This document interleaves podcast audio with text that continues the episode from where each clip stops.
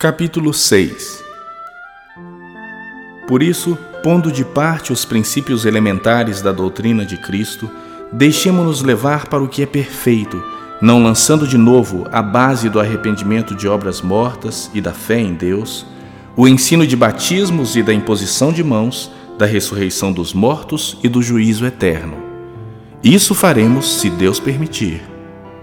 É impossível, pois, que aqueles que uma vez foram iluminados e provaram o dom celestial e se tornaram participantes do Espírito Santo e provaram a boa palavra de Deus e os poderes do mundo vindouro e caíram, sim, é impossível outra vez renová-los para arrependimento, visto que de novo estão crucificando para si mesmos o Filho de Deus e expondo-o à ignomínia. Porque a terra que absorve a chuva que frequentemente cai sobre ela e produz erva útil para aqueles por quem é também cultivada, recebe bênção da parte de Deus. Mas se produz espinhos e abrolhos, é rejeitada e perto está da maldição, e o seu fim é ser queimada.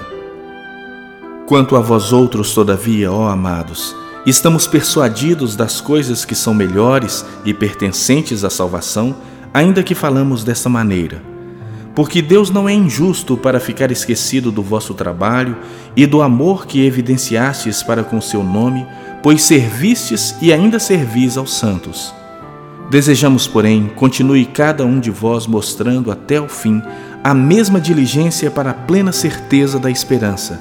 para que não vos torneis indolentes, mas imitadores daqueles que, pela fé e pela longanimidade, herdam as promessas. Pois quando Deus fez a promessa a Abraão, visto que não tinha ninguém superior por quem jurar, jurou por si mesmo, dizendo: Certamente te abençoarei e te multiplicarei. E assim, depois de esperar com paciência, obteve Abraão a promessa.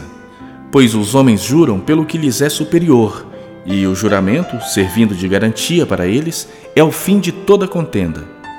Por isso, Deus, quando quis mostrar mais firmemente aos herdeiros da promessa a imutabilidade do seu propósito, se interpôs com juramento para que, mediante duas coisas imutáveis, nas quais é impossível que Deus minta, forte alento tenhamos nós, que já corremos para o refúgio, a fim de lançar mão da esperança proposta,